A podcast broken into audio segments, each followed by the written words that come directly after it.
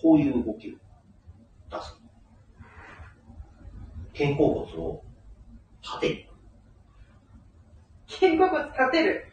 肩甲骨って、だからこう、こういう状態だと肩甲骨ってこうなってるじゃん。うんで、これを、こう持ってる。そうそうそう。で、そうすると、ここの距離がもっと近づくの。ギュッて。で、この辺をグッて押さえて、グッて押さえて、ここをこう、寄せる。こう寄せる。で、こことここの距離をギュッて近づける。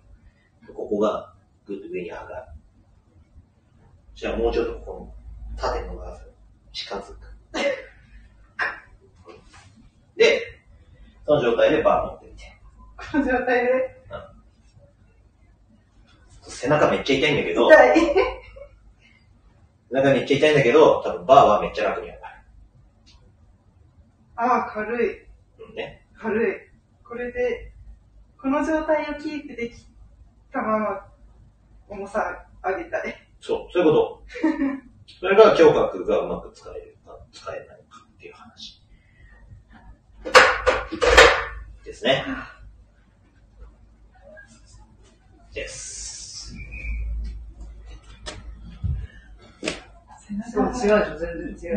全然違うけど背中は痛い。ここがヒューって、背中が全部集まってくる感じ。うん。なので、いつもその背中が使えるか使えないかって話ですよっていう話ですね。EDY10。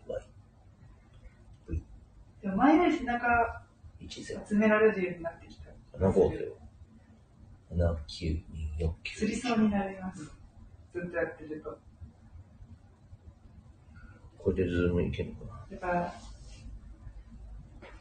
20この状態で背中を意識して、肩甲骨意識して、やる方が疲れる。なそういうこでよ今40キロ最高で、それを自分でやろうとすると、一応上がるけど、背中は全然使えてなくて、もう腕、腕が痛くなっちゃ 腕が痛くなるう。そう腕がですよ。痛くなっちゃうから、うん。それはだから腕で上げてるね。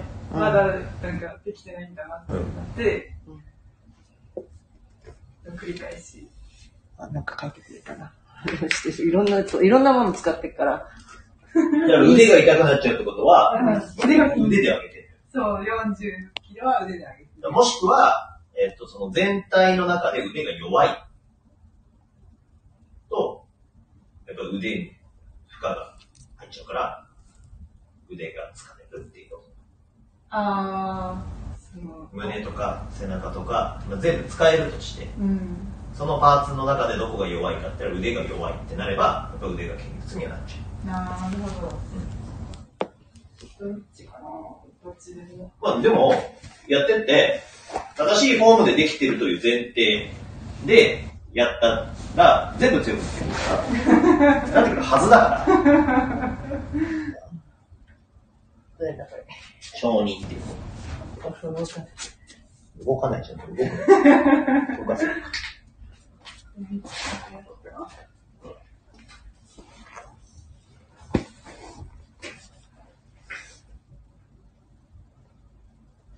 だからもう、肩甲骨を立てる。